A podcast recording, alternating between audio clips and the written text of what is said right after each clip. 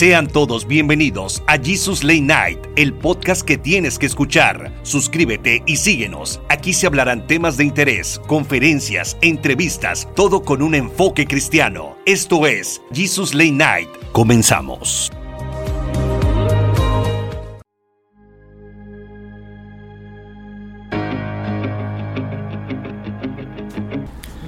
Hola, ¿qué tal? Muy buenas noches, bienvenidos a su programa Jesus Late Night y estamos contentos de estar una vez más con ustedes después de habernos tomado este receso. Estamos abordando el tema heridas del alma. Estoy con la psicóloga Carmen. ¿Qué tal Carmen? ¿Cómo estás? Hola, ¿qué tal? Muy buenas noches. Espero que todos estén muy bien. Estamos de nueva cuenta con ustedes. Nuestra experta para tratar estos temas y también nos acompaña Iraís. Hola, bienvenidos nuevamente. Estamos contentos de que pues ya haya personas que nos estén siguiendo y esperemos que este tema sea de bendición a sus vidas. Claro, suscríbanse para que este mensaje sea propagado, ¿no? que se vaya por todas las redes, se haga viral y eh, pueda alcanzar a las personas que lo necesitan, porque este tema de heridas del alma es algo que a todos nos afecta.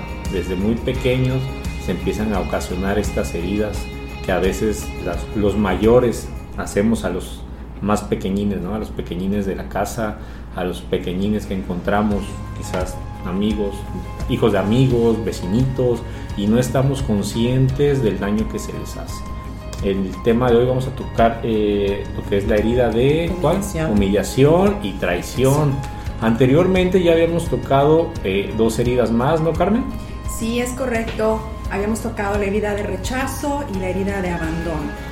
Antes de iniciar explicándoles una pequeña reseña o resumen de lo que son las heridas de abandono y rechazo, quiero mencionar algo súper, súper importante que es uh, de, gran, de gran utilidad, sobre todo para, para las familias que están formando en, en, su día a día con sus hijos, pues esta personalidad en ellos, ¿no? Algo que, que es muy importante recalcar es que se va formando un cuerpo emocional en la vida de, de los pequeños y bueno, son como que nutrientes que van haciendo eh, que la personalidad de, del individuo, en este caso de los niños, vaya formándose de una manera sana, ¿no?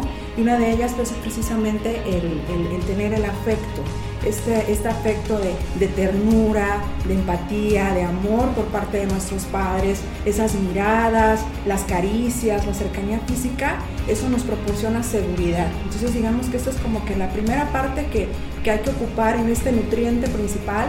La siguiente es la, la pertenencia, que es el sentirnos parte de algo, el sentirnos parte de una familia a la que pertenecemos y nos incluyen. Y por último, pues tenemos que es la estructura, que la estructura se refiere más que nada a que debe de haber disciplina, a que debe de haber horarios, debe de haber límites y eso hace que formemos una personalidad sana. Cuando esta, alguna de estas áreas se ve deteriorada es cuando empieza lo que son las heridas, cuando se mete la herida en, el ser humano y, y, el niño empieza a tener como un descontrol. ¿Por qué? Porque en esta, en este, en esta situación, pues digamos que pierde como que sentido de identidad, ¿no? Eh, no empieza a ver como ciertos eh, altibajos, vulnerabilidad también y esto va formando una personalidad desestructurada, ¿no? Entonces es muy importante que dentro de, del ámbito familiar se generen este tipo de situaciones eh, complementándolo con estos nutrientes para que sea enriquecedor a la hora de que, de que este, este pequeño vaya creciendo.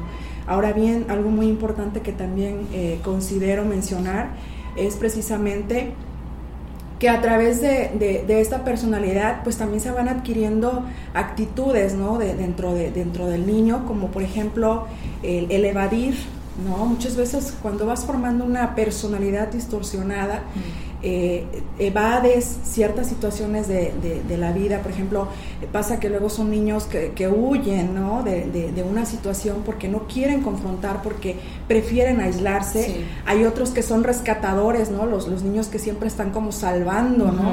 El que se preocupan por la mamá, el que dejan a un lado sus necesidades. Sí por satisfacer las del otro. Y el otro es la persona que llama la atención. Cuando tú llamas la atención, pues haces cualquier cosa por porque el otro te atienda. ¿no? Por uh -huh. ejemplo, eh, te, eres rebelde, en la escuela vas mal, este, entonces, ¿qué haces? A, abarcas y acaparas la atención de tus padres. Entonces, uh -huh. de esta manera es como empieza a formarse una personalidad herida.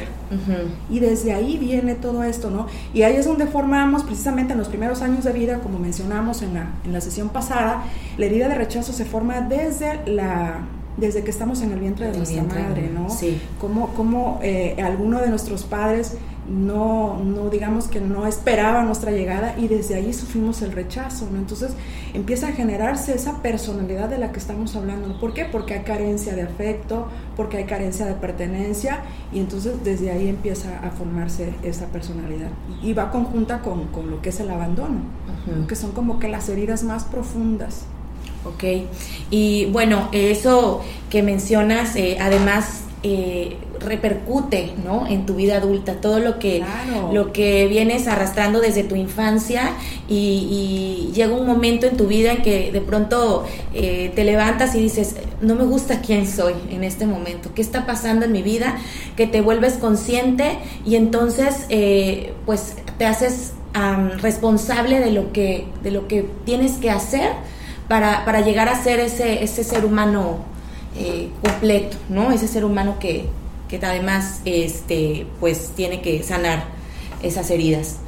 Eh, vamos a ver justamente, continuando con, con esta, este, esta serie de heridas de la infancia, vamos a ver hoy la herida de humillación, que, bueno, es una herida que se forma o se produce cuando nosotros sentimos o percibimos que nuestros padres se sintieron avergonzados de nosotros.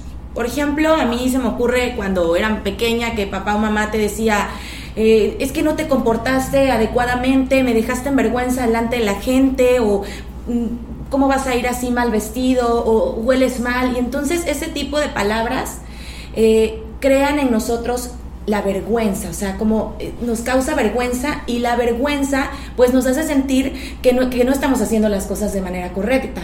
Yo recuerdo en este momento eh, el testimonio de una persona que a mí en su momento dije, wow, me impactó porque eh, como es, estas palabras, ¿no? Hicieron tanto daño en, en él que pues bueno, llegó a creerse lo que esta persona le, decía, ¿no? Él era un, hoy es un hombre pues bastante famoso, pero él cuenta que él tenía problemas de dislexia y no podía leer. Entonces, cuando la maestra lo pone a leer frente al grupo, el niño este como que empieza a tartamudear y la maestra le dice frente a todos que es un torpe. Y literalmente se orinó. O sea, imagínate el bullying que creó esto, ¿no? Una, una palabra que además él se creyó por mucho tiempo, por muchos años, él creció y él seguía creyendo que era un inútil, que era un torpe, porque además estas palabras suelen venir de personas que nosotros admiramos que nosotros, que, tenemos como referente, que nosotros eh, amamos. Y entonces él cuenta que a él le dolió mucho porque era, era su maestra y él, él, él admiraba. Lo que la maestra no sabía, y esta es la parte padre, de cómo justamente estas cosas, ¿no? Que, que, estas palabras que marcaron tanto en él lo llevaron a ser lo que hoy es, ¿no? Un hombre que Dios usó porque hoy es un, predicador, ha tocado miles de personas, eh, corazones, ha impactado vidas y, y, bueno, dices, wow, o sea, lo que llega a ser una herida en, en las personas. Eh, por muchos años, ¿no? Que en tu vida adulta sigues creyéndote eso que alguien te, te dijo alguna vez, ¿no? Sí, de algún modo, ¿sabes qué pasa, Es Que conviertes tu herida como una manera de salir a flote. O sea, esa herida que te causó el impacto, lo que provoca es que, que, que es lo que te ayuda a salir de, de, de, ese estar y, y lo que produce es eh, formar una personalidad que es la que te va a ayudar a salir de todo lo que estás viviendo, ¿no? Entonces tú la utilizas como a tu favor y eso es lo que te mantiene alerta de cierto modo. Entonces, como dices tú, ¿no? A través de su herida, pues él pudo mirar esta necesidad que había y la, y la tomó como tomarle el lado positivo a esta parte, ¿no? Así es. Pero qué difícil, ¿no? También cuando se, se hace la herida a la persona que lo está haciendo porque se es inconsciente. De Muchas veces, eh, incluso en el trabajo, ¿no? ¿Cuántas veces no tienes personas a tu cargo y pues te desesperan, ¿no? Porque tú sabes cómo hacer las cosas y, las, y, quizás la persona que tiene que desempeñar la, la, acción, pues lo hace de una manera incorrecta, de una manera torpe, aun cuando ya se lo explicaste.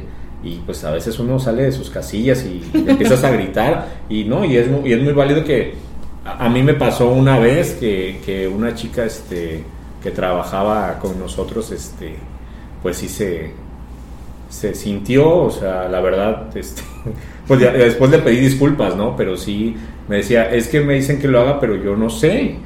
Y le digo, bueno, pues ya se te explicó, no entiendo cómo no lo puedes hacer. Pero ella, pues tenía esa limitación, no podía, ¿no? Entonces, pues, eh, lamentablemente hay que tener e-, ese tacto, yo creo. Pero con los niños, con, con, la con los pequeños, a, veces también nos pasa lo mismo. Cree, que queremos que reaccionen, no tan solo súbete al carro rápido, bájate, no cierres la puerta, apaga la luz. Y si hacen algo mal, pues ahí es cuando explotamos. Sí, claro. Y, sabes que, por ejemplo, la, importancia de, analizar cómo este tipo de herida ha impactado en nuestra vida, porque, eh, bueno, ahora que uno es adulto y que, volvemos a lo mismo, que somos más conscientes porque somos responsables, ¿no? De, lo, que, de, lo, que, de lo que somos, ¿no? Eh, y de pronto yo creo que una forma de, de reconocerlo es viendo la manera o analizando la manera en la que nos hablamos a nosotros mismos, cómo nosotros mismos nos humillamos, nos sentimos avergonzados de nosotros mismos, eh, nos, nos mm, digamos, nos comparamos con otros, ¿no? Muchas veces, eh, pues obviamente venimos de esta herida y, y pues es, importante escuchar, porque cuando eres pequeño aprendes, o, cuando tienes esta herida, es como aprendes a, humillarte, ¿no? Aprendes como a, castigarte. Y, esto pues lo llevas hasta la vida adulta a un grado de que pues empiezas a hacer cosas por otros que no harías por ti mismo, ¿no? Así es. Sí, de hecho, eh, eh, una de las características de, de la persona que siente esta herida es, es el masoquismo, que es, se castiga a sí mismo, digamos que es la máscara que proyecta. ¿Por qué? Porque al final con la máscara lo que hace es cubrirse ¿no? de esa necesidad. Entonces te vuelves una persona que se castiga, que, no que no hace que respeten sus, sus, ideales, sino que pasan por encima de él, no, busca agradar siempre a los demás para que lo acepten, para sentirse incluido. Y obviamente esto pues, no se da cuenta muchas veces de que está ahí, de que está presente. ¿Y qué pasa? Que normalmente las personas que están a su alrededor siguen abusando de eso, ¿no? Y parece que no, pero atraes a ese tipo de personas, ¿no? Una vez que, que, está formada la herida y te, te, te, involucres con personas que abusan de ti. Claro. Y además, ¿sabes qué? Está bien, bien, bien grueso, que te vuelves, te sientes responsable de los demás. Yo analizaba esto y decía, wow, ¿cuántas parejas hemos conocido que están dentro de una relación en donde sienten ellos tanta culpa de ver infeliz a su pareja de, de, ver que su pareja se siente mal, se siente infeliz y te vuelves responsable, sientes que es culpa tuya, cuando en realidad no tiene nada que ver contigo, ¿no? Probablemente es una herida que también la persona no ha resuelto, pero, pero esta herida causa eso, ¿no? Te vuelves responsable de, de lo que otros sienten, ¿no? Por este... Sí, sí, además de, y además de eso, también es, es como que la persona se, se, autocastiga y empieza a tener conductas como hábitos muy repetitivos. Por ejemplo, eh, se castiga tanto que empieza a comer compulsivamente, que puede caer en, vicios como el alcoholismo, la drogadicción, eh, te vuelves una persona que no pone límites. Entonces, eh, la forma, por ejemplo, de trabajarlo incluso en terapia, pues es precisamente desprendiéndote de esos hábitos, ¿no? Empezando a poner límites, empezando a ver tus necesidades. ¿Por qué? Porque eh, no está acostumbrado a ver esa parte, ¿no? las personas le han hecho ver que no merece que no es digno de recibir. Exacto, que pues se la cree por completo. Entonces es empezar a cambiar esta forma de pensar y, empezar a crear esos nuevos hábitos en Y es que ha dicho algo, o sea, dices, wow, sí es cierto, o sea, el poner límites, porque la gente muchas veces dice, no, pues es que este es que si pongo mis límites, eh, probablemente piensen que, que, no soy humilde, ¿no? Sobre todo en las, en las relaciones. Y, no, no, es confundirnos con esta parte, o sea, el poner límites es decir, hasta dónde un sí puede llevarme por encima de mis propias necesidades, qué estoy dejando de hacer yo para agradarte a ti. O sea, sí en las relaciones, bueno, buscas la felicidad del otro, pero hay, hay, hay un límite también, ¿no? Hasta donde no puede llegar a afectarte. Porque justamente esta herida y lo que, lo que hablábamos, que, que te haces ser... Eh, entregar demasiado por los demás que te olvidas de ti. Por ejemplo, hay personas que vemos que yo conozco una persona que llega a alguien a su casa y, pone una mesa preciosa y, digo, wow, qué bonita. Sí, es que yo nada más la pongo para cuando vienen las visitas. Y dices, oye, no, ponla todos los días, porque tú eres merecedora de tener una mesa bonita. Oye, es que yo nada más me arreglo cuando voy a salir con mi esposo, con mi novio, con los amigos. No, arréglate siempre, porque tú mereces verte eh, y sentirte bien, ¿no? Entonces, pues sí, lo que, lo que hablas es importante, ¿no? También el tema de los límites, eh, saber hasta dónde, pues no están pasando por encima de ti, ¿no? Sin dejar de ser humildes, por supuesto. Claro. Sí, fíjate que algo muy curioso en esta herida es precisamente el no poder tener esa capacidad de, de poner el límite te haces tanto a la idea de que todo eso que vives te pertenece, que, te cuesta mucho trabajo soltarlo, ¿no? No, no, no ves esa parte en la que tú puedas decir, a ver, hasta aquí, porque como bien decías, las personas que están a tu alrededor, cuando empiezan a ver que empiezas a poner límites, entonces ya para ellos eres como el malo. Así es. Ahora, ¿qué te pasó? ¿Qué te hicieron? ¿Qué te dijeron? ¿Por qué estás actuando de esta manera? ¿no? Entonces e, empieza como que ese choque también interno, ¿no? De estoy haciendo lo correcto, realmente lo que, lo que yo estoy haciendo es lo ideal para poder salir de esto que estoy viviendo. Entonces empieza como que un cúmulo de sentimientos encontrados, ¿no?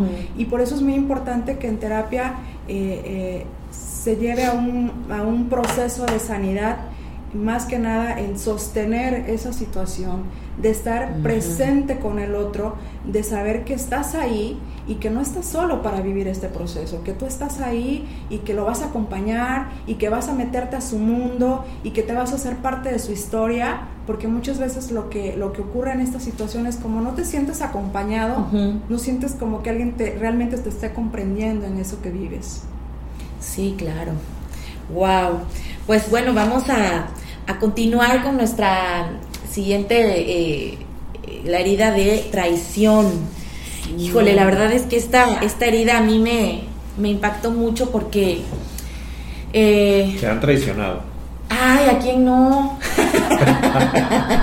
¿A quién no? A ver, díganme. Es difícil, ¿no? Sentirte traicionado y continuar con la vida. O luego tienes, te, te traicionan. Bueno, a mí me ha pasado mucho, infinidad de veces al menos en, mi trabajo, yo tengo clientes, espero que no me estén escuchando mucho, pues, a todos los quiero.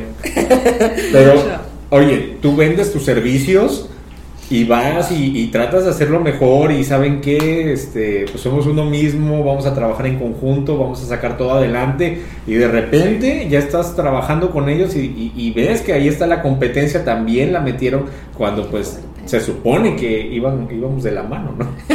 y, ya y pues ni modo, tienes que seguir, la vida continúa.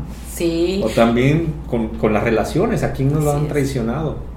Sí, es que la relación, eh, exacto, la traición puede venir desde, desde un socio hasta alguien a quien tú le entregaste todo tu amor, ¿no? Hablando de pareja, o incluso en los padres, ¿no? Eh, que volvemos a lo mismo. Finalmente, eh, hacemos hincapié en los padres porque es donde realmente nos desenvolvemos, nos desarrollamos como, pues como individuos, ¿no? Donde nos formamos desde pequeños, siempre siendo conscientes que llega una edad en la que somos eh, responsables de, ya no echarle culpa a los padres. Pero eh, esta herida se forma mucho cuando el papá o la mamá, por ejemplo, no cumplió su palabra no cumplió con esa promesa que te hizo, ¿no? A lo mejor te dijo, oye, ¿sabes qué? Eh, si sacas buenas calificaciones, pues eh, te voy a dar un premio. Entonces tú te esforzaste al mil y nunca llegó el premio. Entonces, ¿qué pasa? Que el niño se siente traicionado. Tu premio era la calificación. para eso estudias. Yo creo que a lo mejor. Sí, no estuve ver, responsabilidad. Así lo aplicaban, ¿no? Yo, yo creo que, que, que la traición duele más cuando quieres más a la persona, ¿no?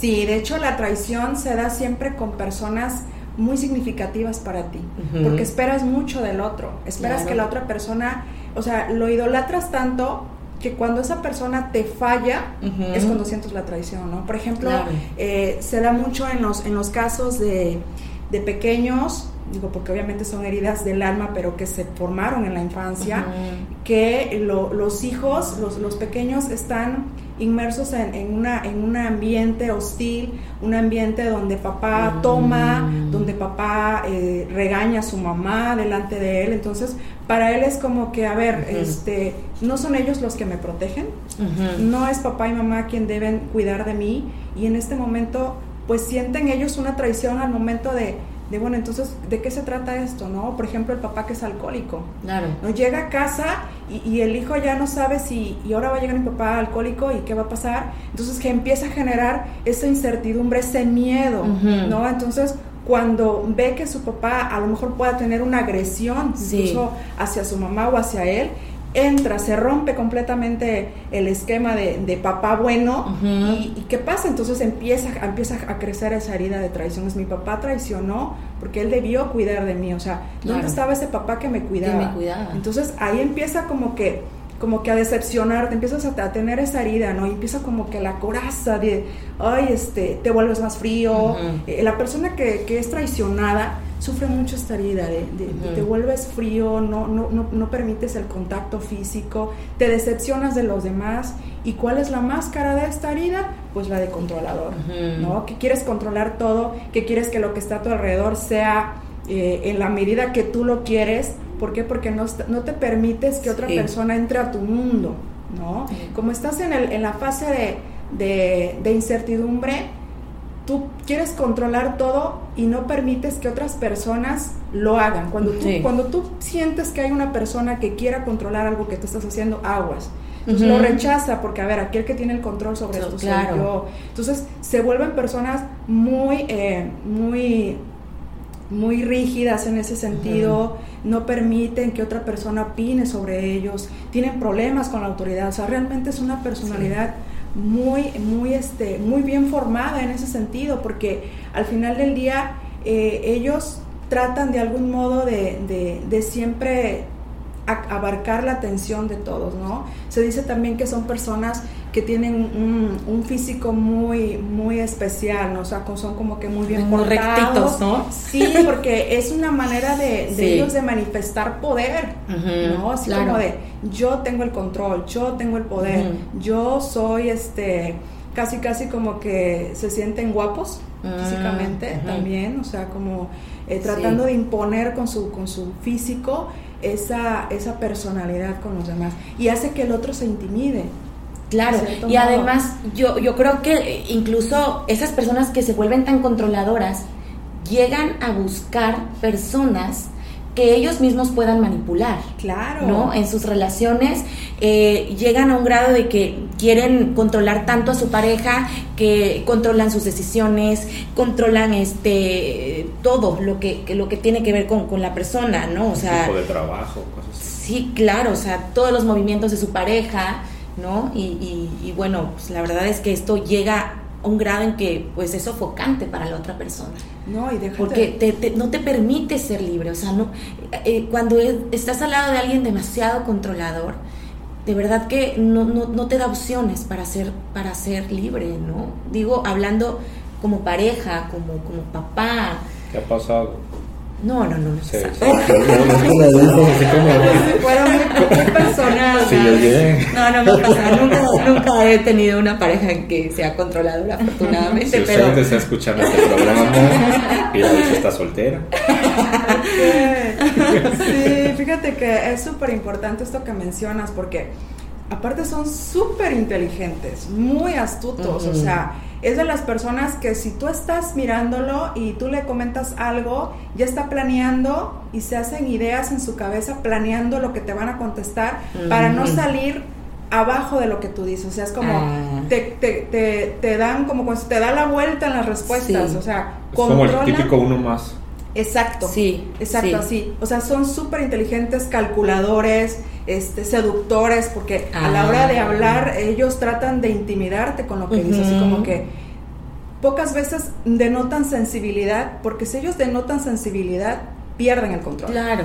Y ya pierden todo. Exacto. Entonces, es muy recomendable que con las personas que tienen esta herida, la pareja tiene que ser realmente una persona que esté sana, que esté estable, porque si de lo contrario también tiene heridas, ten por seguro que lo va a querer controlar a su antojo. Entonces, claro. la persona que es completamente eh, sana o, busca una sanidad propia, eh, digamos que esta persona va a tener identidad y va a imponer también su, lo que ella es y el controlador pues no va a poder. No va a poder. Y, y sabes algo, ahorita hablando de parejas, eh, este tipo, fíjate lo, que hablabas, ¿no? De cómo este tipo de... de... Carol. Este, me acuerdo ahorita muchas veces que se me olvida la, frase esa de la secundaria que, te ponían para que nada nos, nos separe, que nada nos una, ¿no? Es algo tipo esto, ¿no? De que yo nunca lo entendí, hasta ahorita que me vino solamente, no sé por qué, a lo mejor alguien se está pasando por eso, pero sí, hay, hay mucha gente que no se quiere comprometer. Por, por, lo, por lo mismo, ¿no? Porque tienen miedo de que, de que salgan dañados. Sí, qué fuerte, qué fuerte porque pues eh, realmente, mira, yo lo que creo es que cuando tú creas una expectativa falsa de alguien, ¿no? O, una expectativa, o, idealizaste tanto a alguien. Ese es el problema de todo el ser humano. Idealizamos a las personas y no vemos que son personas con defectos. Los artistas, hay mucha gente que yo he conocido, gente que, que, que, tú dices, la admiro, pero ya cuando convives con esa persona dos o tres días o sales de viaje a alguna conferencia con esa persona, dices, no, no, la verdad esta persona está dañada. no es nada de lo que te proyecta en una charla de media hora. Estás con ellos y ya me ha tocado estar con, con personalidades importantes que vamos, estamos en un hotel, vamos a una conferencia, desayunamos y tan solo en el desayuno comemos, eso ya te das cuenta que es una persona que pues está afectada. Sí. todos somos Y es que sabes qué? que justamente hablando de esto, muchas veces eh, lo que decía Carmen, ¿no? Que cuando somos pequeños, a las mujeres nos pasa mucho con papá. Es como, ay, nuestro superhéroe, es como el padre ideal. Y de pronto vemos o nos sentimos traicionadas porque papá le fue infiel a mamá, porque la ofendió con palabras, porque la ofendió con, con, acciones. Y entonces eh, ese, es, contradictorio porque ese, ese, ese papá que tú veías como el superhéroe, superhéroe y de pronto te sentiste traicionada, eh, hay un vínculo tan fuerte con, con el papá, ¿no? Se causa hasta una dependencia que quieres de alguna forma o buscas en tu pareja llenar eso que papá no pudo, no pudo este, eh, llenar, ¿no? Y de pronto eh, tu expectativa es tan alta porque pusiste a papá en un pedestal, lo idealizaste, y entonces también idealizas a la pareja y, y buscas estándares tan altos, ¿qué pasa? Que pues ninguna persona llega, llega a satisfacerte. y, y, lo peor es que estas personas pues nunca se comprometen. ¿Por qué? Pues por miedo a ser traicionados. Claro, o sea, de hecho es una característica principal en, las relaciones de pareja, son personas que temen comprometerse y cuando creen que se empiezan a comprometer, huyen. Y lo más chistoso de esto y curioso es que buscan la manera, o sea, son tan inteligentes y astutos que buscan la manera de, hacer ver como que la otra persona lo abandona. Y, mm. resulta que tú eres, y resulta que la otra persona casi casi como que se invierte en los papeles y tú eres el que me traicionas, ¿no? Claro. no, o sea, como que hace todo a su favor para que la otra persona lo deje, para no comprometerse. Es parte del control, ¿no? Sí, sí, sí, exacto. se tiran al, suelo. Y de verdad, si la otra persona no, no tiene también eh, sus heridas firmes y sanas, pues le pega cañón. Es que qué importante eh, involucrarse en una relación.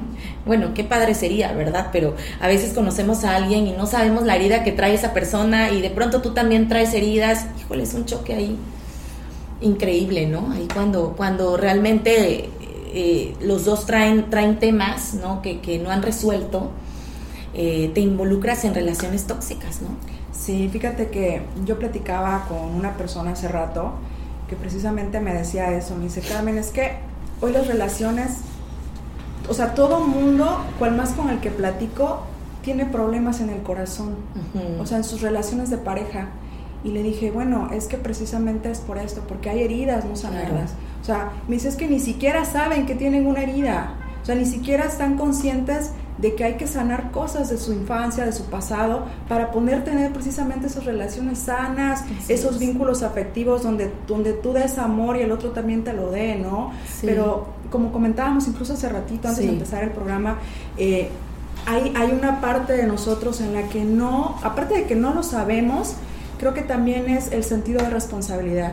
Cuando tú sabes que estás padeciendo algo que no te permite llevar una relación sana con el otro, es importante empezar a mirarlo y trabajarlo. Claro. O sea, hacerte responsable de esa herida, ¿no? Y no hacerlo como caso omiso de, ah, sí, bueno, pues ahorita, ¿no? A lo mejor ustedes están teniendo una información básica, ¿no? Desde lo que son las heridas y nos quedamos en cuáles son las características de cada uno. Pero además de conocerlas, creo que es súper importante empezar a trabajarlas, hacernos responsables realmente de ello. ¿Para qué? Para que nuestras relaciones sean más sanas, para que podamos tener esos vínculos afectivos amorosos, que nos inspiren tranquilidad, que nos inspiren eh, amor, ternura, ¿no? Porque finalmente, pues el, ser humano necesita eso, y es formar su sentido de pertenencia y de afecto.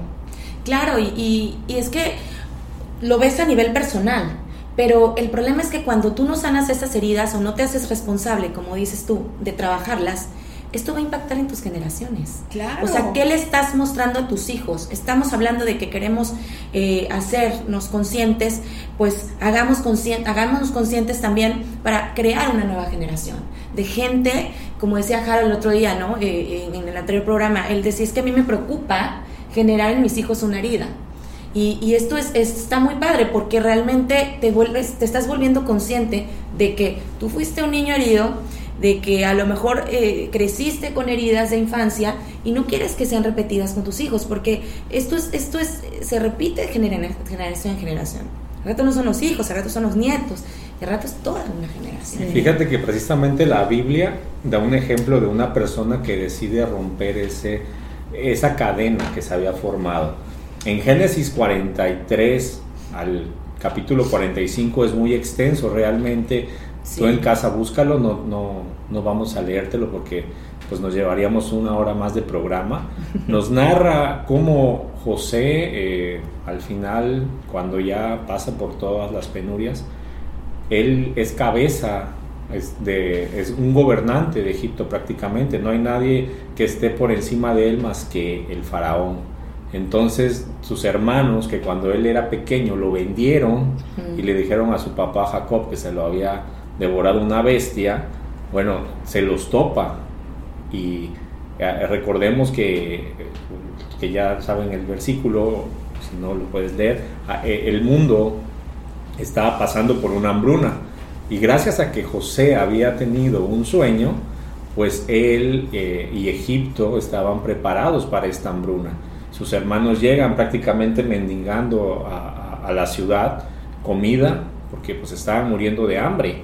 Entonces, este, ¿qué sucede? E, él, se los encuentra y él tenía el poder de aniquilarlos, de decir, ¿saben qué? Esta gente me está robando, esta gente eh, pues no los conozco, no los quiero aquí, que se vayan. Sin embargo, pues ahí Dios le habla, Dios hace que cambie su corazón, porque si en un principio eh, los versículos, la Biblia nos dice que pues al parecer sí quería como que algo de venganza, ¿no?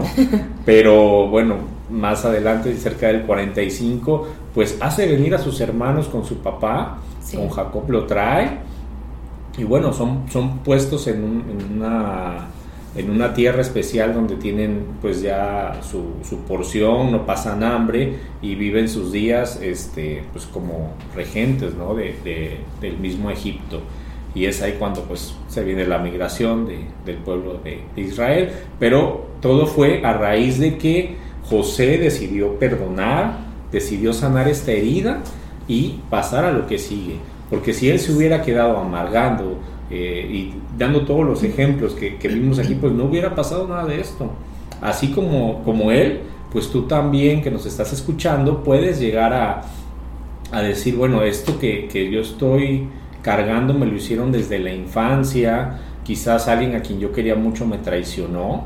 En este caso a él pues fueron sus hermanos. Imagínate que tu hermano te vende. O yo sé que hay muchos casos tristes, ¿no? Que tu papá, que los papás, que son las personas encargadas de cuidarnos, pues son personas que no siempre se han conducido como debería de ser un padre o, los tíos que a veces tenemos que abusan, este, los abuelitos, en fin, hay tantos casos tristes, pero no porque ya nos sucedió eso, tenemos nosotros que seguir manteniendo esa parte, porque al final no somos felices, no, tenemos, no podemos avanzar, no, no, podemos este, pasar a, a, lo siguiente, no podemos pasar a la acción y todas las bendiciones que tenemos quizás se pierden porque me quedo como una persona frustrada y tratando de que las cosas se hagan como yo quiero por solo el hecho de que en el pasado viví algo terrible. En la cuestión de, humillación, del, primer punto que vimos de humillación, no sé si quieran aportar algo de este. Pues sí, fíjate que, que ahorita que lo mencionas desde la perspectiva espiritual, es muy importante llegar a esta sanidad, esta sanidad del alma, pero parte de esto es, es soltar, es saber que no son tus fuerzas, sino son las de Dios, lo que te va a permitir liberarte de esto que vives, de esta frustración, de esta ira, de este enojo, de saber que más allá de lo que tú miras al tu alrededor, hay algo más profundo que es el amor de Dios y que es el que te va a, inyectar ese amor, esa, esa protección, el, ese sostén que, que, el Señor nos da en cada momento de nuestra vida. Y saber que no estamos solos, porque muchas veces llegamos a pensar que nos sentimos solos en este caminar, que no podemos contar con nadie, pero cuando verdaderamente nos fijamos la mirada en Él, es cuando empiezas a ver que descansas y que ya no son tus fuerzas sino las suyas. Y yo quiero agregar algo más también. Eh, hablando de la vida de José, lo, más hermoso de esta historia es ver cómo Dios eh, lo coloca en, lugares de, honra. Y, justamente eh, un hombre con un corazón bondadoso, ¿no? Muestra un corazón bondadoso hacia su familia. Y realmente yo creo que las heridas muchas veces llegan a, a, hacernos sentir eh, que no somos merecedores del amor de Dios. Y yo quiero decirte que eh, Jesús tiene heridas en sus manos, Jesús tiene heridas en su cuerpo y son el testimonio de que Él te ama. Y creo que Dios eh, puede hacer cosas increíbles eh, en la vida de, cualquier persona que, esté pasando en este momento por, por cualquier tipo de herida, ¿no? Sí, bueno. Y el otro punto que vimos al principio, que era la herida de humillación, hay un pasaje en la Biblia, en, tenemos que está en Lucas 8, 43 y 40, del 43 al 48, nos narra la historia de una mujer que tenía el flujo de sangre. Eh, pues bueno, eh, con mucho respeto se, dice, pero en, aquellos tiempos pues no existía lo que era la, higiene femenina, ¿no? Entonces imaginen a una persona, a una mujer que todo el tiempo tenía esta, esta afección y no podía hacer su vida normal, incluso eh, dice la, la, historia que se le consideraba a estas personas como inmundas, no podían convivir con el resto desde esta persona imagino que desde a muy corta edad estaba relegada, nadie la volteaba a ver y decían, bueno, tú no te puedes acercar a nadie porque pues tienes este problema. Sin embargo, un día Jesús pasó por la ciudad, ella, lo escuchó, ella escuchó que iba pasando y no le importó, no le importó que eh, toda, toda la gente le, le, hiciera este, el feo, que la gente le dijera habladiduras, que estuviera tirando groserías quizás, o, la gente que, ya la conocía hablara de ella, mira, salió en público, se está juntando con nosotros, ¿no? A ella le importó nada más acercarse al maestro. Y esa es una oportunidad que, que yo siempre lo he visto este pasaje de diferentes formas, pero al final cae en lo mismo. Si tú has sido una persona que ha tenido estas heridas, al final no importa nada más. Si Jesús está tocando a la puerta, si te está hablando como ahora en este, en este programa, pues bueno, que no te importe nada más, que no te importe en el qué dirán, puedes entregar su vida, tu vida a Cristo, pedirle perdón por cómo has actuado a partir de que te humillaron, a partir de que te hicieron alguna injusticia, a partir de que has tenido alguna de las otras heridas que, hemos tocado y eh, seguir, como decía, soltamos, soltamos esa parte y somos una persona nueva. El pasaje termina diciendo que solamente ella tocó eh, el, manto de Jesús y fue sana.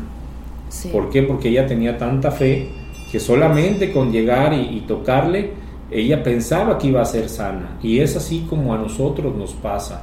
Solamente con entregarle la vida a Cristo, nosotros cambiamos radicalmente. Sabemos que hay heridas que son difíciles de trabajar, por eso está la psicóloga, por eso hay gente experta, pero nadie, nadie te va a hacer cambiar, nadie te va a sanar como Jesús. Y si tú que nos estás escuchando el día de hoy, si tú que nos estás viendo, decides entregarle tu vida a Cristo y tienes algún problema de estos, te invitamos a que nos escribas y podemos ayudarte, podemos estar contigo, a, acompañarte en este proceso en el cual seguramente va a ser de bendición tanto para ti como para nosotros. No sé si quieran aportar algo más. No, pues realmente agradecerles a todos que, nos sigan eh, y pues nada, muchas gracias a ustedes por, y recuerda, este Cristo, Cristo te ama. Cristo te ama y, yo creo que la mejor manera de, de, empezar a sanar tus heridas es buscar su presencia y en Él vas a encontrar esa paz y esa sanidad que tanto necesitas. Él quiere restaurar tu vida.